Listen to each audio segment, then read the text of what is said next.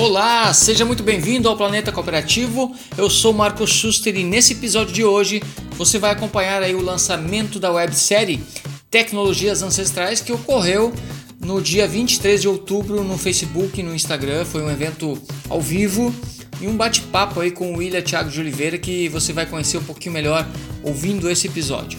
Esse formato de realizar transmissões ao vivo e que depois também se torna um podcast na verdade inaugura uma nova fase do Planeta Cooperativo, porque quando lancei o podcast Planeta Cooperativo em 2017, os episódios eles sempre foram disponibilizados somente em áudio. E eu até tinha como objetivo inicial na época compartilhar conteúdo por vídeo. Só que optei em fazer nesse formato porque a decisão tinha muito a ver com uma das tecnologias ancestrais humanas que todos nós, todos nós temos, que é o medo. Né? Naquele momento eu tinha muito medo de me expor, é, vergonha, né? o medo do julgamento, do que os outros iriam achar. E na época eu quase desisti de tudo, assim, inclusive de colocar o ar em formato de áudio. Mas eu consegui, por outro lado, acionar uma outra tecnologia humana chamada coragem. E aí eu segui em frente, consegui colocar no ar, acreditando que o feito é melhor do que o perfeito. Então agora nessa nessa websérie, nesse novo momento, nós vamos ter vários episódios. O próximo vai ser dia 14 de, de outubro agora.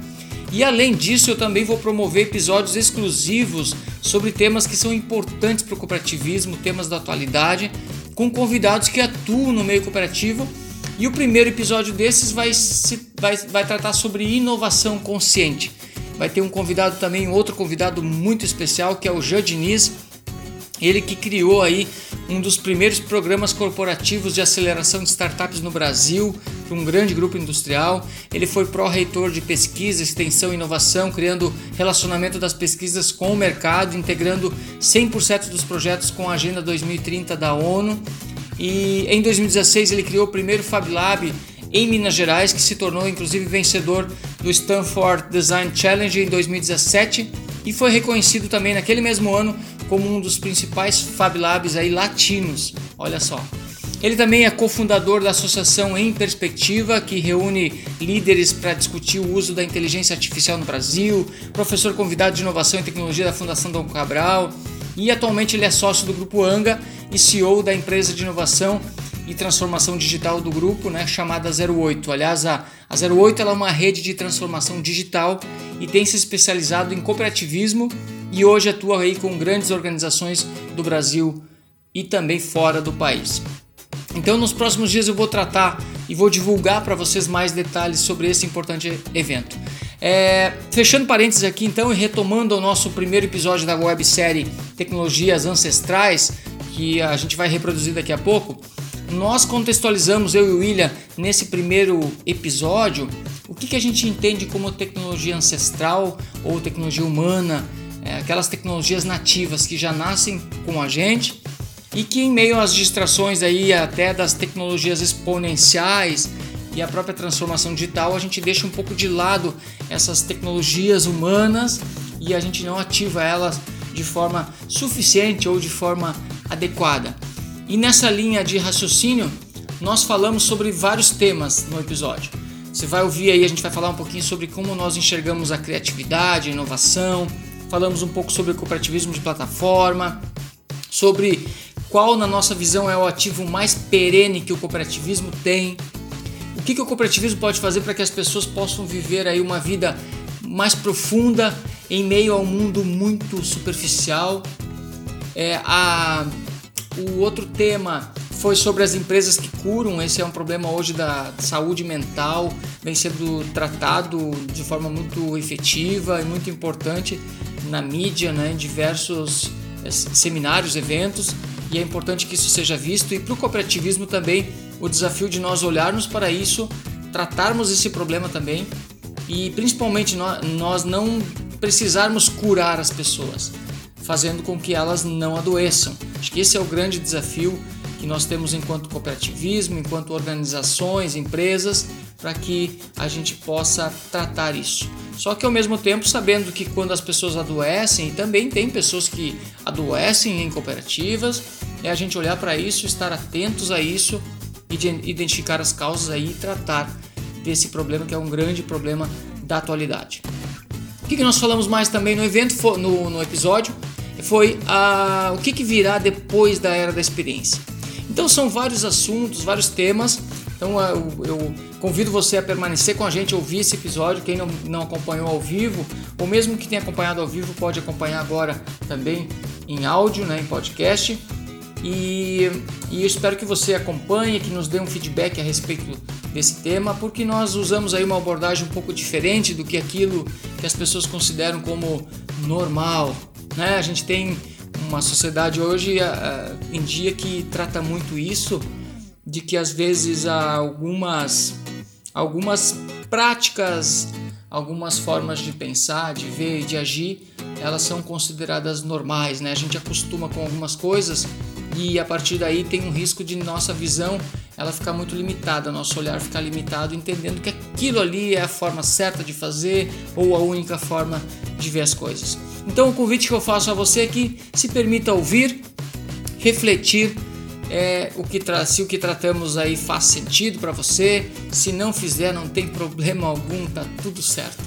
E também no próximo episódio, dia 14, aproveitar para convidar você para se agendar, para participar da transmissão ao vivo, para que a gente possa ouvir aí o que você tem é, para contribuir, ter seu feedback, para você compartilhar o seu ponto de vista e contribuir aí para a construção de um cooperativismo cada vez mais forte e, sobretudo, cada vez mais humano. E falando nisso, lembrarmos sempre de que nós somos um único movimento do cooperativismo no Brasil. Nós somos COP, ou seja, nós somos todos um só. Tá bom? Bora lá então! Vamos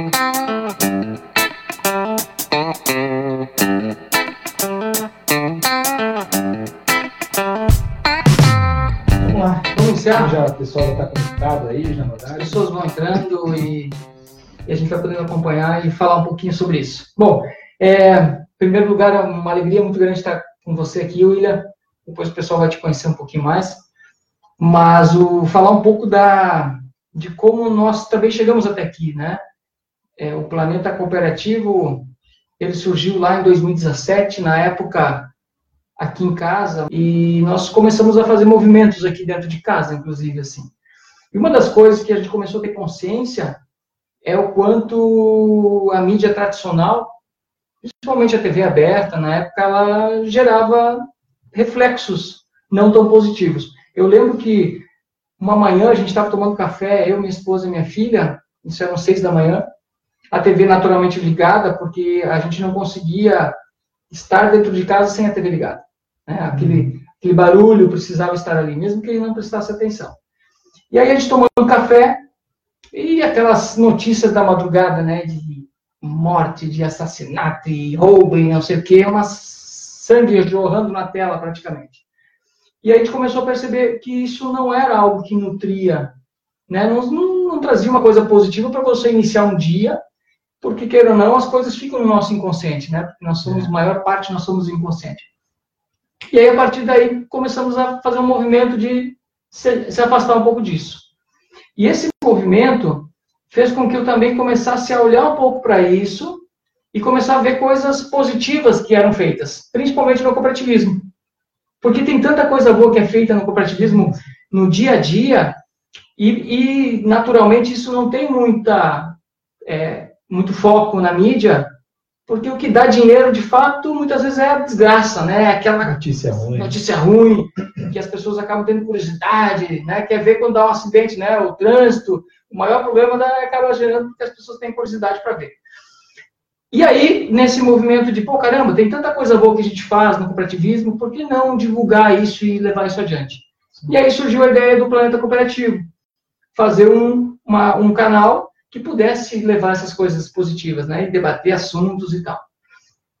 No primeiro momento, a minha ideia era fazer ao vivo, fazer transmissão, só que aí uma primeira tecnologia ancestral que a gente tem, que é o medo, né, o medo do julgamento, o medo do que vão Sim. achar, o medo de errar, me fez é, começar de uma forma mais simples. O que também é muito positivo, né? Ter consciência disso, ou, me, ou melhor o feito que o perfeito, foi uma das coisas que na época eu, eu trouxe para mim, assim, eu lembro que eu estava lendo alguma coisa a respeito e foi uma palavra que chamou muita atenção para mim, assim, teve muito significado porque eu sempre fui também muito perfeccionista, querendo às vezes buscar aquela coisa perfeita e aí foi uma libertação.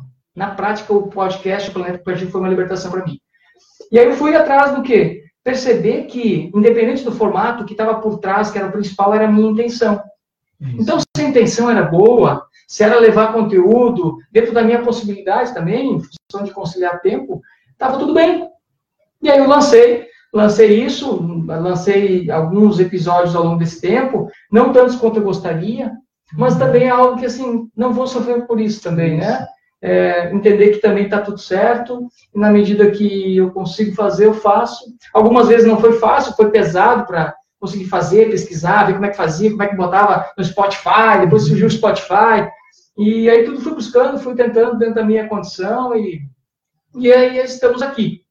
E esse estamos aqui, é, eu lembro do dia que eu e o William, a gente foi almoçar, é, porque a gente trabalha juntos, enfim, a gente conversa muito, e no almoço surgiu essa ideia, né, de, poxa, vamos fazer um negócio, vamos fazer um episódio junto, e o nosso episódio inicial de hoje era para ser sobre inovação. Inovação, que é algo que está muito vivo no nosso nossa conversa, muito olhando para o mercado. E eu lembro que a gente até falou o seguinte: por que não, num podcast, a, as pessoas poderem contribuir ao vivo? Né? Sim. No podcast. Então, poxa. Inovar o formato uma, de fazer, né? Você faz, já que a gente estava falando de inovação, é. o que poderia tal? E aí, imagina elas contribuírem para a pauta. Então, tem muita coisa aqui que hoje as pessoas podem nos perguntar ou comentar. A gente vai tentar dar uma, uma contribuição nisso e o público também pode ajudar nisso. pode trazer novas perguntas. Então, essa foi a ideia inicial daquele primeiro almoço. Daquele primeiro almoço. E a ideia desse, desse é, episódio justamente é isso: é compartilhar esse episódio. Depois ele vai virar um podcast. Então, as pessoas que puderem aí, que já estão acessando, quiserem interagir, fazer perguntas, nós vamos depois fazer uma paradinha daqui uns 20 minutos, isso. mais ou menos, uh, responder as perguntas, as dúvidas, e isso vai fazer parte depois do, do, do podcast em áudio, para que as pessoas que não puderam assistir hoje isso. possam acompanhar dentro do seu formato, na melhor forma, no melhor, melhor momento. Então, essa foi a ideia realmente inicial. Aí depois surgiu outra ideia, né? Aí nós fomos almoçar de novo num outro dia, acho que duas semanas depois, três semanas depois, e aí surgiu a ideia de fazer, pô, caramba, começamos a conversar sobre várias coisas, mas pensando em como fazer esse episódio falando do cooperativismo, da inovação, e aí surgiu a ideia de gerar isso. Mas antes de nós falarmos do como é que surgiu isso, é, para o pessoal te conhecer um pouquinho, fala, William, como é que é? Quem você é, sem dizer muito o que você faz. Sim. Então, a, é, não, é, não é comum a gente fazer esse tipo de apresentação. Normalmente, normalmente, a gente fala, a gente, começa, a gente fala muito bem daquilo que a gente faz, não, porque eu fiz tal faculdade, trabalhei em tal empresa tanto tempo, mas você começou numa atividade que é uma atividade bem moderna, atualmente ela está muito viva dentro do ambiente tecnológico Isso. também, né? Então, assim, não tem como dizer quem eu sou sem realmente resgatar a família, né? Então, Isso. no meu caso, eu sou filho do Wilson, que é, que é meu pai, que me orgulha muito, é, sempre trabalhou muito, sempre buscou, buscou melhor, como a maioria dos pais, às vezes a gente é que não consegue enxergar isso e ser grato. Então, é, sempre atuando numa área que conseguia ajudar muita gente. Independente se ele estava a trabalho ou não, ele sempre me ensinou muito isso.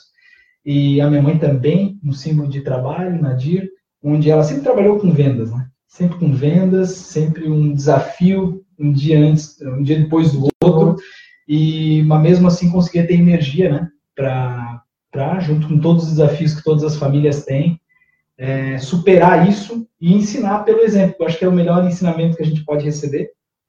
E, e uma das coisas que eu tive a oportunidade, eu vejo que foi uma grande sorte, se for para falar assim, é ter começado a trabalhar mesmo muito cedo. E aí, esses dias atrás, com 13 anos, 13 anos, que eu comecei mesmo a atuar, daí de lá não parei, né? E eu comento mesmo que o meu primeiro trabalho foi com geração de conteúdo offline. Geração de conteúdo offline. Isso aí. Que isso, e esses né? dias até meu filho me perguntou qual que era esse meu trabalho. E o que que era? Lá em Blumenau, na rua 15 de novembro, entregar panfletos, né, das ah. lojas, levava para hotéis e tal. E era geração de conteúdo, né, offline. E então, quando eu comentei do, do, do meu filho, para terminar de me apresentar, né, eu então sou casado com a Patrícia, a minha esposa, que já há mais de 10 anos, e nós temos o Benjamin, de sete anos já, completos, e a Emília que tem um ano e sete meses. Então, se for falar de honrar minha ancestralidade, né, que é um tema Sim, que nós vamos falar hoje, e de uma forma de me apresentar, é, eu acho que hoje as decisões que eu tomo e as coisas que eu escolho viver é muito para honrar isso e para preservar né? tudo isso que a gente já viveu pode aprender com isso.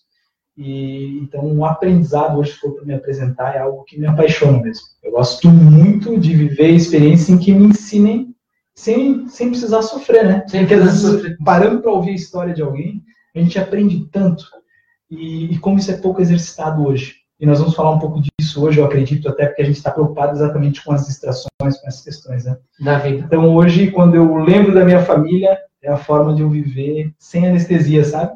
De eu viver e enfrentar o que tem que enfrentar para buscar o melhor, começando de casa, assim, depois para o coletivo, que é esse espetáculo que a gente vive, que eu entendo como meu estilo de vida. Cooperativismo hoje é meu estilo de vida. Pois é, o cooperativismo. Você entrou no cooperativismo há quanto então, tempo? Eu há mais de 15 anos já, comecei numa cooperativa singular, segmentada, e aí depois entrei na Central, né, como estagiário mesmo lá na Central, no, sistema, na época sistema Secred, hoje sistema AIGOS, né?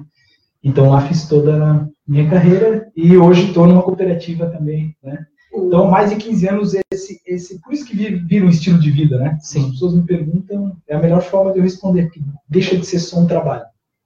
Sabe? O William traz esses termos aqui vai ao longo do tempo. Quem conhece ele da cooperativa, ele sempre tem uma essa busca pelo aprendizado, né? O teu, o teu piloto está né, sempre automatizado, na verdade, para buscar o aprendizado, né? Para estar tá consciente dentro de um processo de evoluir, de crescer.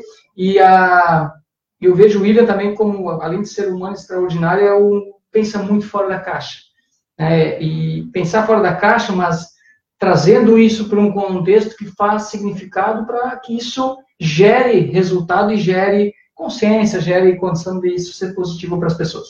Mas aí assim, ó, vamos voltando então agora, já uma apresentação breve.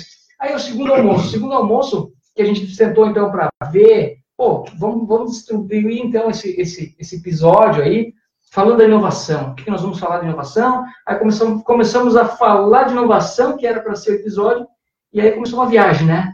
A viagem, começamos a ver e fazer conexões daquilo que seria relevante. Então, é, é, foi um, um, mergulho, na verdade, dentro do momento presente, que acho que esse foi o primeiro ponto né, que, eu, que eu lembro. Assim, a gente estava muito naquele momento presente e o quanto isso fez a diferença para a gente definir e redefinir o próprio conteúdo, né? Isso, porque eu lembro que, e é muito comum isso, as pessoas aí estão interagindo que também provavelmente já se perceberam, Sim. quando se fala em inovação, a gente liga muito para a tecnologia. E hoje tem um termo no mercado que são as tecnologias exponenciais. E aí nós falamos sobre isso e quanto isso é importante, quanto isso alavanca a nossa performance e tudo mais, mas é, que nós paramos para pensar, tá, mas de que adianta ter tanta tecnologia exponencial se nós não conseguimos preservar as tecnologias ancestrais para viver isso de uma forma intensa? Nós falamos muito sobre sair da superficialidade e começar a se aprofundar mais né, nas, nas possibilidades que a tecnologia exponencial traz. É, exatamente. E porque aí entra uma, uma questão que já vem com a gente, né? O, o ser humano com tecnologias que estão ali, que são nativas, que são nossas, e essas tecnologias, as distrações né, do dia a dia, ou da busca dessas tecnologias exponenciais, nos tiram o foco, né? Isso. Fazem com que a gente é, comece a atuar num piloto automático, né, numa questão de. É, eu falo às vezes parece que a gente fica numa bitorneira do universo, né, girando naquilo ali, não consegue sair, e o quanto isso precisa ser resgatado e trazer para o dia a dia para gerar mais consciência mesmo porque essa consciência vai nos levar para outros caminhos, né?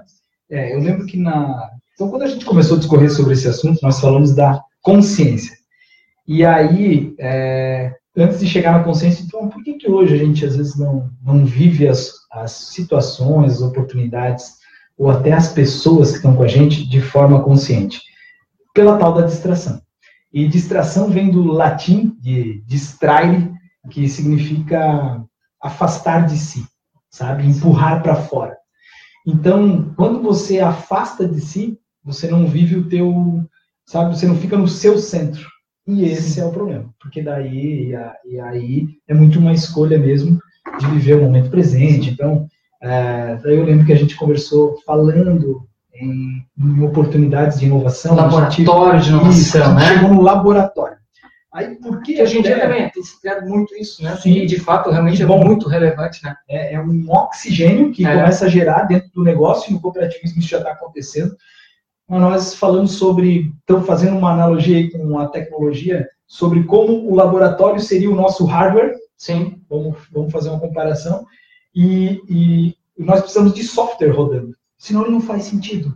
E os softwares são as pessoas e aí, estão no laboratório. Tipo, é, que tipo de pessoa, que perfil seria? Se fosse para a gente fazer, é, fazer assim, um, um, um, diagnóstico, que tipo de pessoa seria? Seria aquela que vive a experimentação, nós falamos muito sobre experimentação como vivência é, no ecossistema até de cooperativas, e aí chegamos na figura do cientista. Isso. E por isso que quando a gente divulgou, até a gente falou de cientistas da transformação. E por quê? Porque a gente pensou nisso. A postura para se falar em inovação, para se falar em explorar a tecnologia ancestral, é uma postura aberta para a inovação. Hoje o mundo, o momento do mundo é do não sei, porque o não sei é que abre possibilidades. Não sei ainda, né? É, ele abre é. possibilidades. E quando alguém te traz algo novo, e às vezes as pessoas com vergonha, até porque questão do ego, de dizer, aí finge que, que conhece, diz, ah, sim, sim, isso aí e tal. Então, olha quanto, quanto é o, que a gente perde. É o medo de dizer que não sabe. Viu? Né? Não, o medo não. do julgamento, o medo de achar que precisa saber de tudo, que tem que ser perfeito. E é uma quebra né, de crenças que a gente precisa fazer, porque pode ser mais leve, né? A gente pode estar exposto, né? Pode estar vulnerável, né? Como, como se fala. E é como a gente está aqui hoje também, né? Falando Sim. de um tema, um tema que para nós faz muito sentido, né? E, e eu acho que o, o cientista é justamente para traduzir que a verdadeira inovação ela começa pelas pessoas e, e a era que a gente vive é, é uma era que sim tem uma transformação digital acontecendo, mas que ela é para a era das pessoas. E que essa era das pessoas não é a era digital agora. É sim uma transformação profunda em todos os negócios, no cooperativismo também, mas a era das pessoas ela permanece. E, e queira ou não, a gente falou um pouco sobre isso também, parece que isso é, vem, se, vem se perdendo um pouco, porque se as pessoas de fato estão no centro e são elas os cientistas que podem transformar, para poder transformar algo para fora, tem que estar tá transformando internamente, eu tenho que estar tá no momento presente, tem que estar tá olhando para aquele ser humano que está ali comigo, seja um colega, seja um associado, um cooperado, e se eu não tiver conectado com isso, eu não consigo fazer essa transformação, né? Então, essa transformação interna. E, e, essa, e, essa, e essa conexão também que se busca hoje, até conexão nos termos que a gente usa aqui, que faz muito sentido, principalmente a conexão começando por si, é, as pessoas buscam se conectar muito hoje em redes sociais, nas mídias sociais, o que não tem nada de errado nisso. O, o ponto é que, por vezes, isso acaba predominando a relação, né? Então, a gente, a pessoa, às vezes, está dentro de casa, com a família, e aí tentando o tempo todo, rolando o dedinho ali, procurando se conectar com quem está longe, e aí se desconecta de quem está do lado. Hum. Isso é comum também no meio empresarial, nas empresas, em cooperativas, muitas vezes, né? Às vezes você está numa reunião esperando alguém que chegou atrasado, as pessoas que estão ali podem estar todas elas, normalmente, né? Estão todas elas no celular, ao invés de ter aquele contato de perguntar assim, como é que está teu pai? Estava bem? Estava no hospital? Melhorou? Alguma coisa que traduza aquilo que é a essência né, da pessoa. Às vezes a pessoa não está muito bem, você poder perceber isso, né, estar tá presente, perceber que é, não está. E aí, no, até falando de cooperativismo, eu estou lembrando do nosso papo assim que nós falamos sobre que é inevitável, né? A gente falar do cooperativismo, a gente enxerga um negócio e não um movimento global, alguma coisa tipo. É negócio mesmo. E se preocupa muito em falar em como o cooperativismo está no mercado. E como é que está o mercado agora? e o novo mercado, a nova economia, nós falamos muito sobre isso. A era da experiência, é, do cliente. E, né? aí a gente parou para pensar assim, tá, qual seria a maior inovação, então, na nossa visão hoje, para o cooperativismo? Seria responder o que, que vai vir após essa era da experiência. Isso. E a conclusão é o quê? Após a era da experiência, o que vai importar é a transformação da pessoa ligada ao negócio. Então, se começa dentro, as pessoas de dentro do cooperativismo, a gente precisa transformar todas as pessoas ligadas ao nosso negócio. Para que isso, isso, claro, a gente fala daí de plataforma para escalar isso, né? porque hoje o nosso, você trata muito disso que nosso concorrente é o desconhecimento. Pois é, mas de dentro mesmo para fora, como que a gente faz para transformar toda pessoa ligada ao nosso negócio, saber as aspirações dela e saber se ela conquistou isso e o cooperativismo como negócio entregar esse esse resultado para cada pessoa. Então, aí aí o pessoal tira sarro quando eu falo da algoritmização do humano, mas é pensando na, na tecnologia mesmo, então, se fosse para a gente algoritmizar alguma coisa no cooperativismo, que fosse cada pessoa. Então, a gente entendeu de cada pessoa, cada empresa, é, tá, em que contexto que ela está para entregar relevância para aquele contexto. Tá? E aí, claro, cooperativismo de plataforma são temas que estão em alta Sim. agora, é uma ótima, uma ótima questão para escalar, mas o que nós estamos acreditando até quando a gente falou de tecnologia ancestral, para honrar a história, é a gente entender cooperativismo como a nossa marca, e como um único ativo perene, cara. É o único temos... que ele vai, vai se provar no tempo, né? Então, se as pessoas entenderem o que é isso se conectarem como estilo de vida, como a gente falou, isso é a grande entrega que a gente pode dar de transformação na humanidade. Isso pode ser a nossa grande inovação, porque enquanto os, né, enquanto está todo mundo pensando em experiência para aumentar faturamento, para aumentar, e está tudo bem, o modelo de negócio. Sim nós podemos pensar em como transformar as pessoas ligadas ao negócio. Com certeza o resultado vai ser o resultado, o faturamento acaba vindo, né? É isso aí. E essa busca de honrar a história, ela tem muito a ver com a, a, própria lealdade, né? Nós falamos também sobre isso. Eu tratei isso no episódio do podcast o último, que foi o exemplo lá dos pioneiros de Rochdale ainda, porque na época eles não vendiam, é, muitas vezes no início eles não tinham o melhor preço, não tinham a melhor qualidade, mas uma coisa que eles não abriram mão é vender lealdade. Então, eles, eles faziam, e tem naquele livro que eu citei, eles faziam um negócio à luz do dia. É. Que a luz do dia para eles era o quê? Transparência pura, lealdade pura. E, e, essa lealdade, até no almoço, a gente falou, poxa, isso aqui vem antes do propósito, né? Bem. Porque é uma coisa que você tem que ter isso. Tem que ter essa, essa é, fazer o que é certo, fazer do jeito certo. Não fazer aquilo que é mais rápido ou que às vezes é muito mais fácil de fazer. Mas preservar isso e isso ser colocado em primeiro lugar. E aí você traz um elemento, né, que aí que a gente falou, né, o elemento humano, que nós somos afinal uma sociedade de pessoas. O cooperativismo é uma sociedade de pessoas. Que a gente viva isso de fato e não também não se distraia com coisas que às vezes o mercado pratica de uma forma e a gente vai atrás às vezes do mercado, né? Vai na multidão. A gente não precisa ir na multidão, né? A gente pode manter o nosso negócio com a nossa essência, mas para manter o nosso negócio na essência, nós temos que estar próximos da nossa essência, né? E acho que esse é o movimento que a gente vem tratar, assim, do que, que o cooperativismo de fato pode fazer para transformar as pessoas em, se temos que evoluir, inovar, então que sejamos cientistas da transformação nesse contexto. Que a gente se permita ser como se fosse um tubo de ensaio, né? Isso. Experimentando o tempo todo, permitindo o tempo todo se experimentar e, e vai, vai muitas coisas vão acontecer no mundo certo, mas experimentar, errar rápido, né? Isso. E tá tudo bem, porque esse é o cenário de transformação que tem. E sair também daquele, daquela outra tecnologia assim que nós temos nativa, humana, que é o próprio medo, né? Medo do julgamento, medo de errar, comando e controle, né? Que a gente vive, viveu muito isso ainda e ainda vive muito no mercado, né? Isso. Comando e controle. É, nós falamos até duas coisas que eu lembrei agora. Quando você falou assim do que o mercado está buscando e tal, eu lembro de um trocadilho que a gente fez do NPS. Por exemplo, o que, que adianta eu buscar o NPS, que é o Net Promoter Score lá, que é, é qual é a taxa de que a pessoa indica o negócio, recomenda, se eu estou vivendo outro NPS, que a gente fez uma análise crítica assim percebeu que o mercado é o, muitas vezes opera nisso, né? Muito forte que é o que você trouxe da lealdade, que é o NPS de não prezar pela sinceridade. sinceridade né? Por exemplo, cara, como nós falamos ali do negócio do não sei, né? Quando eu digo não para uma coisa, eu digo sim para várias outras. Isso. E quando eu digo sim para o modismo, para alguma coisa que daqui a pouco não está ligada com a essência, eu digo não para várias outras, porque as energias são canalizadas. É, nós, nós acreditamos muito, quem me conhece sabe que eu defendo muito que o negócio ele pode rodar no triângulo PDA, né? De performance com diversão e aprendizado.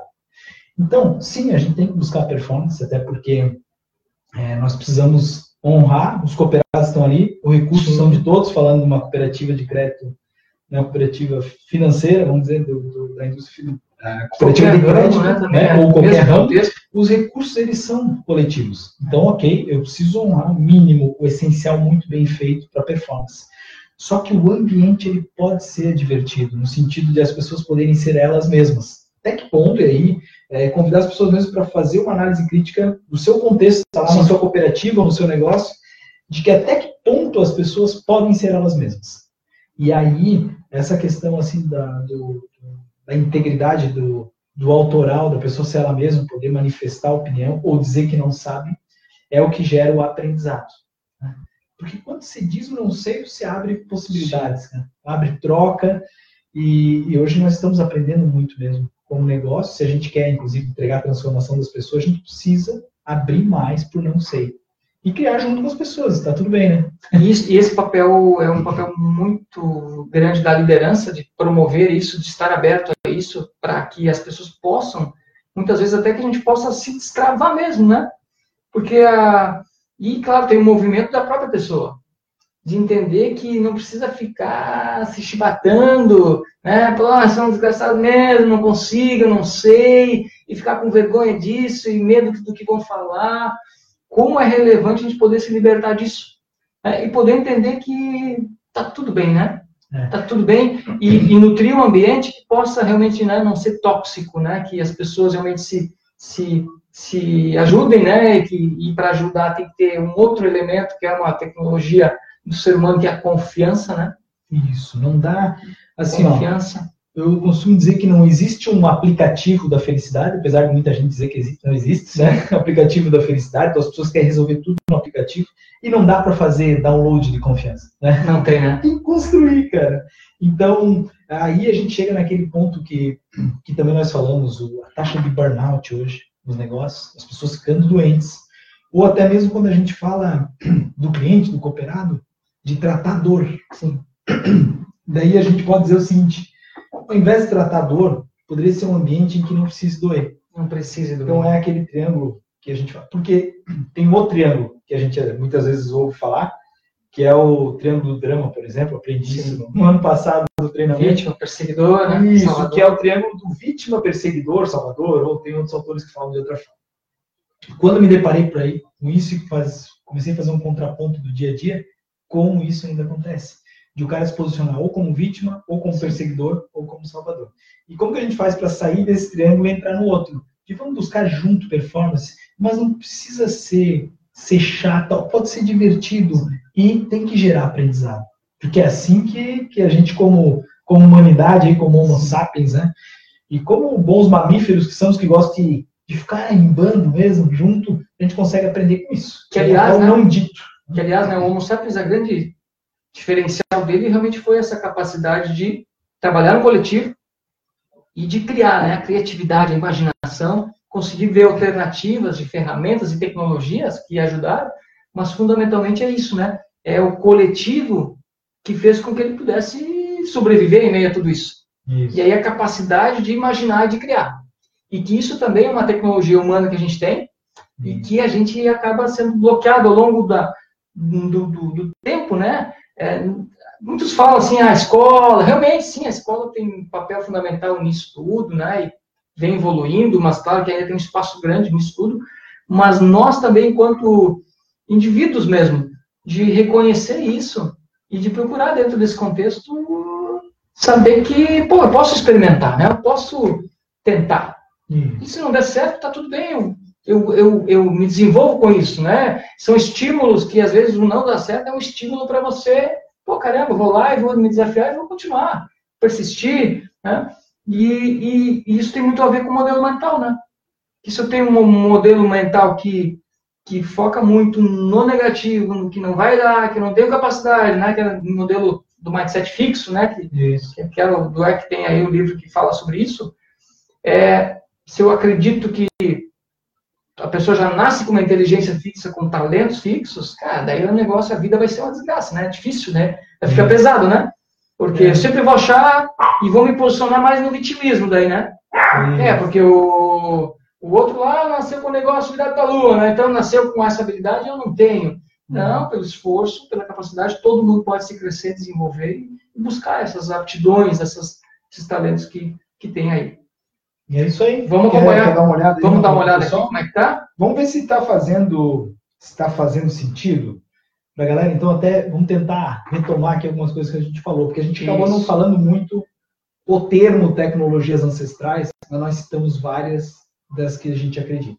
Né? Nós falamos da primeiro da consciência, é, depois de lidar com o medo, isso. depois da criatividade, depois da, daquela ansiedade que a gente sente do, de falar o não sei e se abrir para possibilidades. Então, dá para a gente tentar trazer para vocês perceberem o seguinte: nós amamos né, a ideia de ter tantas tecnologias exponenciais para escalar aquilo tudo que a gente pode fazer. Até quando se fala muito em inteligência artificial, a gente pode fazer a leitura de que é uma inteligência aumentada. Ela vai aumentar a nossa inteligência se a gente souber usar ela. Mas nós precisamos, precisamos entender os contextos para usá-las. Né? E aí, conseguiu conectar aí, não? Aqui está conectando aqui. Deixa eu ver. O pessoal agora, se quiser interagir, a gente vai tentar. Isso, fazer uma, uma pergunta. Alguma pergunta. Alguns comentários ali. Comentário. Comentou aqui. Transformar pressupõe mudar de estado e a capacidade de reaprender para entregar algo de valor de forma diferente, né? Paulo Henrique Todo. Legal. Ele também fala o seguinte, né, para criar conhecimento, nós precisamos ser profissionais capazes de atuar com o nosso conhecimento em plataforma, né? E esse conhecimento em plataforma é muito que a gente falou também do contexto humano, né? Essa plataforma do cooperativismo estando à frente das tecnologias, né? As tecnologias elas vão suportar muito isso, mas o olhar humano dessa plataforma é como se a cooperativa tivesse, é, até falamos um pouco dessa visão, né? Cooperativa, ela existe, mas à frente dela vem esse olhar humano para as pessoas, para ver a necessidade de cada um, poder ouvir o que cada um precisa, poder ver e tirar até, às vezes, da inconsciência, da distração, as pessoas que às vezes vão nas unidades de atendimento, nas agências, é, porque também estão no piloto automático, muitas vezes, né? Isso. E aí, muitas vezes, nem ele sabe o que precisa de fato. E aí, o mercado, ele tem uma prática de meio que funciona assim o mercado, a taxa de juro é, vou barganhando, né? Então tem algumas práticas que a gente tem que cuidar para não entrar nelas. Porque aí a gente entra no piloto automático, não leva as pessoas para uma consciência para perceber que dá para fazer diferente, num olhar muito mais voltado à necessidade de fato do desse cooperado, desse associado, Sim. do que fazer porque o mercado funciona assim, né? O mercado. Na qual mercado, né? Isso, de novo, né? O entendimento tem que ser de que, cara, eu realmente acredito muito de que não existe mais mercado Cada pessoa hoje é um mercado. É um mercado. E, e se você perguntar para as pessoas, elas, a, o que, que elas querem? Até, se eu não me engano, foi uma pesquisa feita pela Netflix, uma coisa do tipo, é, de que ela perguntava é, o que, que as pessoas querem. Eles querem que as, que as empresas entendam que mercado ela é a cada momento. Então, pode parecer um negócio assim, como assim? Pois é, pode olhar pelo Paulo ali, que eu sei que trabalha com, com canais, com plataformas Sim. e tal. É um exemplo é, todos os canais novos que os cooperados nossos, os clientes em qualquer negócio têm para interagir, eles vieram, estão sendo muito usados, mas os outros não morrem. Porque depende do contexto em que a pessoa está, é relevante um canal é. ou outro. E, e, isso é preservar o ancestral, né? É preservar saber que assim, ó, não é linear. Né? A, gente, a gente muitas vezes subestima a aleatoriedade, né? E vive no piloto automático. Então, é uma pena porque a gente perde oportunidades de criar opções em coletivo. Então, até eu estou aqui com um pouco de dificuldade, porque tem coisas que a gente fala muito e que eu não sei se aqui né, tá, entra no contexto aqui para a galera, mas vamos falando. Hein, mas assim, você falou da, do, do, canal, né? Que o, o, canal, ele depende de cada pessoa, de cada momento. Isso. Tem pessoas que o canal único né, vai ser, por exemplo, o celular. Isso. É porque hoje em dia se utiliza muito isso. Para outras, o canal é misto. Ele usa o celular, tá, mas vão ter situações que requerem que ele olhe no olho, sinta a energia da pessoa, possa conversar, possa lá tomar um café e falar da sua história, né? Do filho, da história de vida. Tem alguns associados ou cooperados que vão diariamente nos locais, e como é bom isso, né? É, ter um acolhimento que, quem sabe, ele, precisa, e a gente pode proporcionar essa experiência de ser humano mesmo, né? de estar próximo ali, de conversar, de olhar no olho, e poder não estar se distraindo com, com coisas só num contexto, né? Que é um contexto mais tecnológico, e que aí nos desconecta do, do ser humano, né? Então acho que é nessa linha. Tem algum não, aqui eu não estou conseguindo, não sei se me gravou aqui o que aconteceu, mas por enquanto eu não identifiquei aqui no Instagram é, perguntas ou. Nós falamos também, uma das chamadas que a gente falou ali, foi essa questão do, da vida superficial, né? É, é, é comum, assim, se a gente parar para pensar, quantas vezes ao dia, até algumas reportagens trazem isso, pesquisas feitas, as pessoas em média passam consulta o celular, né? Passa o dedo ali nas redes sociais, 150 80, vezes. 100, 150, é. tem pesquisa de tudo. Sim. O fato é, é muito. Né? Essa, todas as pesquisas estão mostrando isso.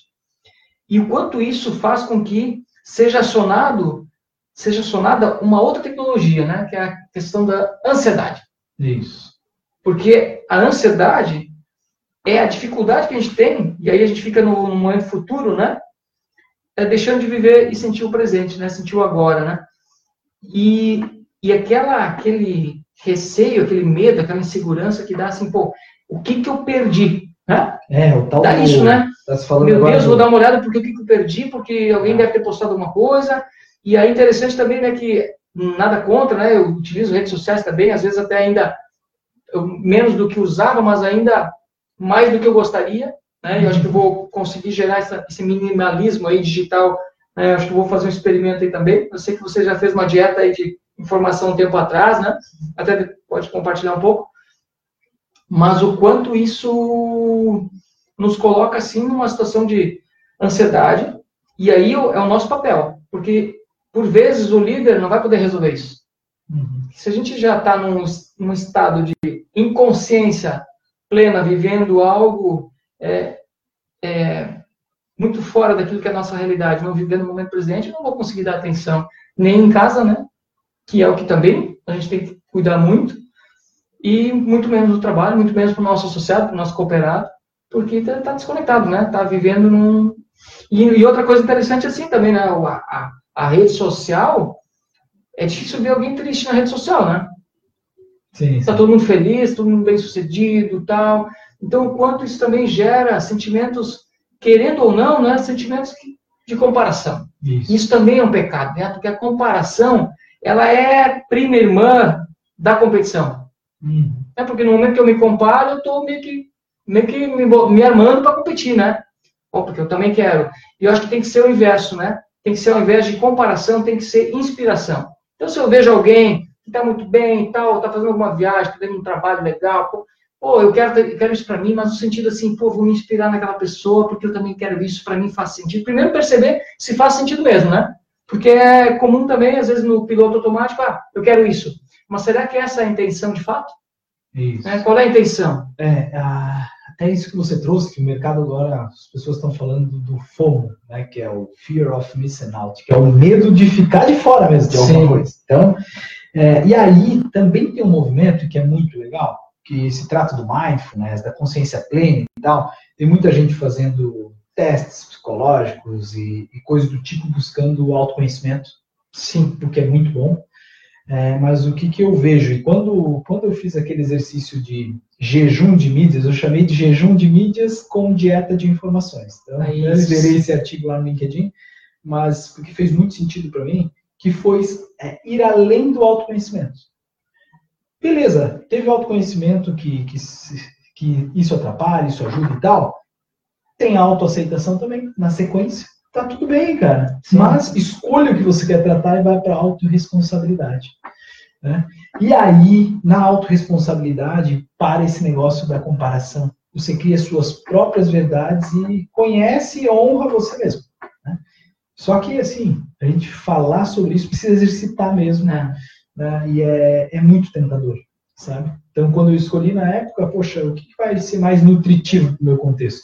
Eu escolhi a rede social LinkedIn, que é onde eu consegui estudar, onde eu conseguia ter algo que fosse mais relevante no contexto também do tempo que eu poderia Sim. dedicar, sabe, para aquilo. E aí foi muito saudável ficar por um bom tempo. Hoje, Facebook ainda estou fora, mas o Instagram acabei de reativar também na linha de poder seguir conteúdos que estão migrando, né, do, do, do escrito para a plataforma de áudio e tal. Então é uma forma de me manter conectado com algumas pessoas que eu algumas empresas, né, que eu acredito que podem ser nutritivas. E o legal é isso, né? É, isso não significa que todo mundo tem que fazer Hum, isso, né? Fez sentido para você, para Por mim, tá ou fazendo pra, sentido. né, tá fazendo sentido, então tá tudo bem. É mais uma percepção mesmo, né? Do que, que faz sentido mesmo e para pensar sobre isso. Isso. Porque a, a Bitorneira do Universo, ela nos coloca ali O Paulo Todo fez uma pergunta para a gente aqui, ó. Talvez o próximo step para o cooperativismo seja a capacidade de entregar valor, mas a percepção de valor será sempre do cooperado, do indivíduo. O que, que vocês Boa, pensam a cara. respeito? É a pergunta que ele fez? Né? Show. Ou seja, a última É. palavra sempre será dele e nós somos ser, nós e nós devemos ser capazes de ouvir e reagir rapidamente, É. reagir no sentido de atender.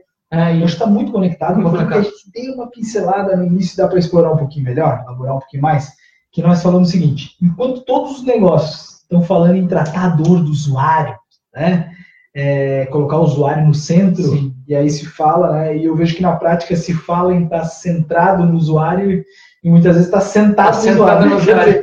o último cara que você olha, é- o tá você aí. levanta e diz, putz, putz, isso faz sentido. Pô, tá aí tal. o cara, ó. É, e, e é um pecado esse. Então, quando a gente fala em transformação da pessoa, e aí quando o Paulo traz, eu lembrei, lembro disso, assim, né? Será que precisa doer, cara? Vamos Sim. tentar se antecipar. E olhando para o contexto das pessoas, que é a proposta nossa desse apelo aqui, que está começando agora, essa série aqui, é, é isso, assim, é olhar assim, das tecnologias ancestrais, o que, que a gente pode ajudar as pessoas a reativarem o que está com elas, né? E é bem incrível isso, quando as pessoas fazem, por exemplo, um exercício de respiração.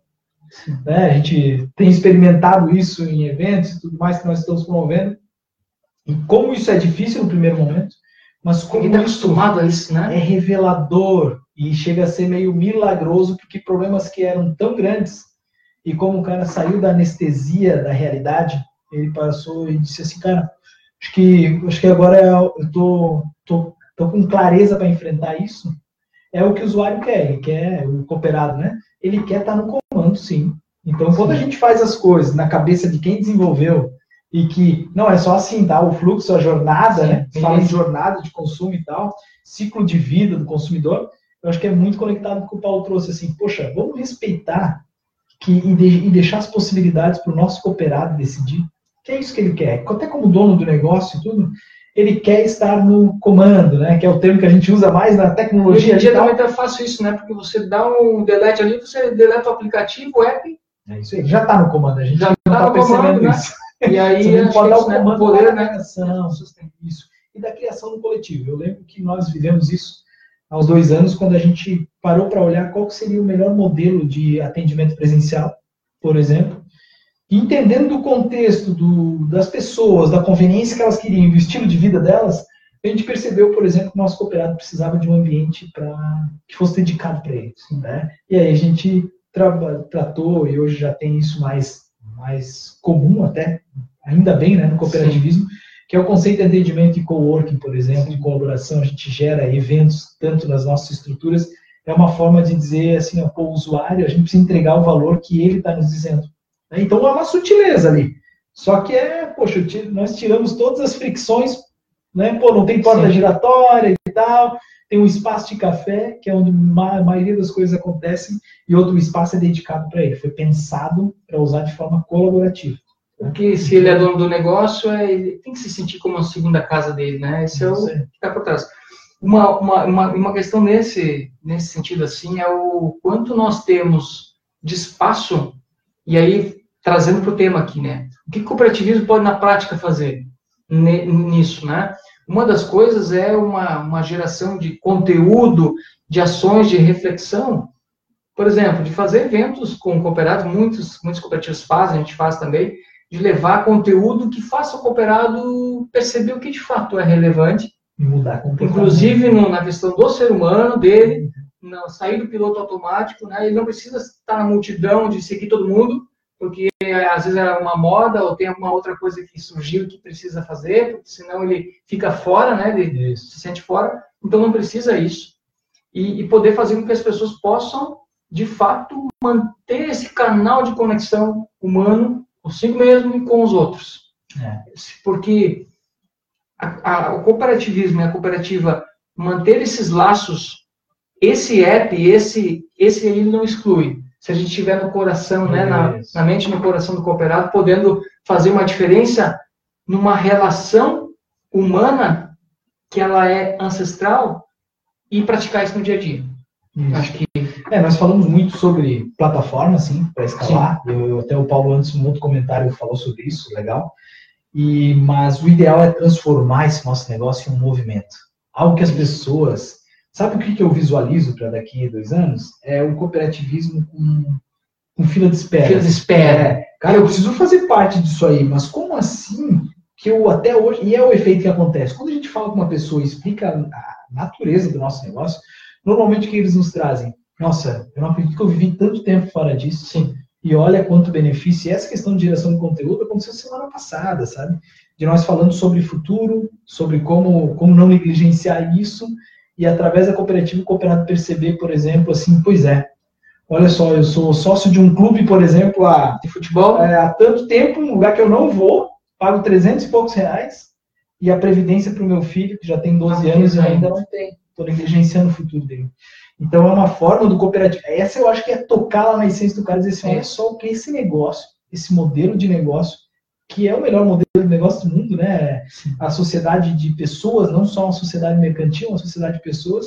O que ele está te promovendo? Uma consciência que transformou mesmo. Que esse cara vai mudar comportamento e vai dizer assim, poxa, eu posso decidir hoje o que eu vou ser ou vou ter, ou como eu quero me sentir daqui a 10 anos, daqui a 20 anos, se eu começar hoje. E não deixar para sentir uma outra questão ancestral, que é aquele arrependimento de não ter começado antes. Isso aqui é um exemplo do prático de uma Isso. dor que está evitando. Exatamente. Né? Uma dor de chegar lá na frente, não ter um plano, uma previdência, por exemplo, ainda mais no é cenário do Brasil, né? simples, né? Mas, mas que vai evitar uma dor no futuro, né? Tanto para ele como para o próprio filho, para a família, é, de algo que hoje não, ele não, não utiliza. E, e interessante que você comentou quando ele fez esse relato lá, você me falou que ele comentou que ele, tá, o que, que era o motivo que ele estava ainda nisso aí. Sim, é porque, pô, tá todo mundo lá. Tá todo mundo né? lá, né? Os e né, todo o pessoal, e é, se sentir mal, né, por não estar participando. Então, se sente obrigado a fazer algo, porque, de novo, né, uma, uma, uma questão até do, do, do receio, né, do julgamento. Qual que é a referência? A grande questão é essa. Eu acho que o cooperativismo pode trazer novas referências para as pessoas. É, quer ver um negócio louco que é o tal do caro e barato? Esses tempos também, eu tava. Os tempos não, já foi na época da Páscoa lá, tava numa loja de shopping em Blumenau que vende doce, né? Ovos de Páscoa e tal. E o cara tava na fila. Então tem muitas filas nessa época, é, fica um tempão na fila. E aí o cara me dizendo, ah, absurdo, né? É um ovo, 40 e poucos reais e tal. Sim. E eu disse, né? Tava nesse papo aí. E aí me falou lá do Festival da Cerveja e tal, e eu disse, ah, você bebe cerveja artesanal? É, sim, e tá tudo bem, né? E quanto custa cada um? Ah, uns 35 reais, né? Os que eu tomo, porque é coisa boa, sim. né? E você toma o quê? Umas duas por ano? Não, né? Umas duas por semana. e eu disse, e duas por semana é barato, comparado, duas cervejas de 35 reais por semana é barato, então, comparado a dois ovos de Páscoa por ano, que dá 90 reais. Então, é muito questão de referência. Sim. Eu lembro que na hora ele falou assim, tem como segurar meu lugar na fila aqui, porque eu, eu acho que, que, realmente eu posso promover essa experiência lá na minha família, e que quando ele mudou a referência, o que é caro ou barato sempre depende do que, com o que você compara. Né? Então, então é muito isso, assim, é, ninguém precisa mudar de opinião nem nada, mas quem sabe a gente possa trazer novas referências. Isso pode ser a grande inovação do cooperativismo mostrar para as pessoas que quando elas começam se conectando de dentro para fora, entendendo por que elas fazem as coisas, elas conseguem se conectar e muita gente no coletivo. É interessante que talvez esses insights, pensamentos que a gente está tendo aqui, alguém lá na China está tendo no mesmo momento. Isso é só o ser humano que tem, né? É. Essa capacidade. E o que o cooperativismo traz? Uma plataforma natural, pela natureza do negócio, de unir as pessoas num objetivo comum e, cara, que eles prosperem, um ajudando o outro sem precisar ser por cima das pessoas, mas com elas. Com, né? com elas. Acho que esse que é a grande sacada. Muito bem.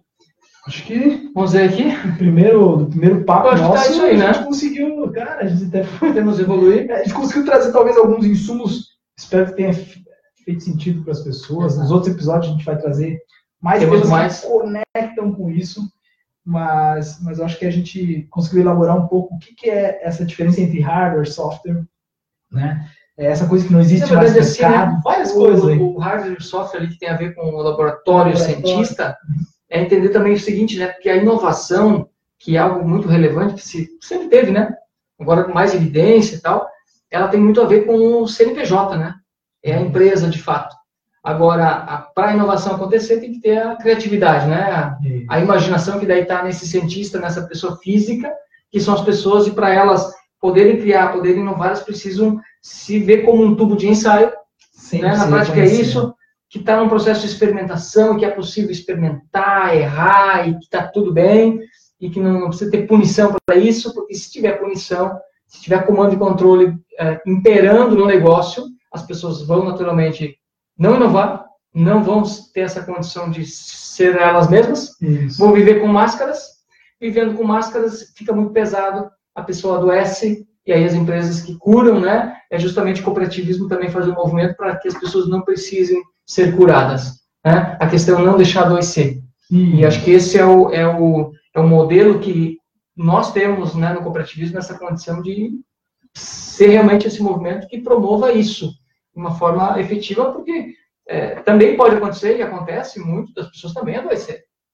Mas aí a gente poder perceber e poder, de certa forma, estar atento a esse ser humano e ver o que, que a gente pode, enquanto movimento do bem, né, que é o cooperativismo, essa plataforma, é, poder contribuir, ajudar e fazer com que a pessoa consiga perceber, né, o que que para ela, qual é a máscara que precisa cair para que tenha uma vida mais leve, que ela pode ser ela mesma e Isso. que a gente consiga ajudar nesse contexto, né? Acho que é isso.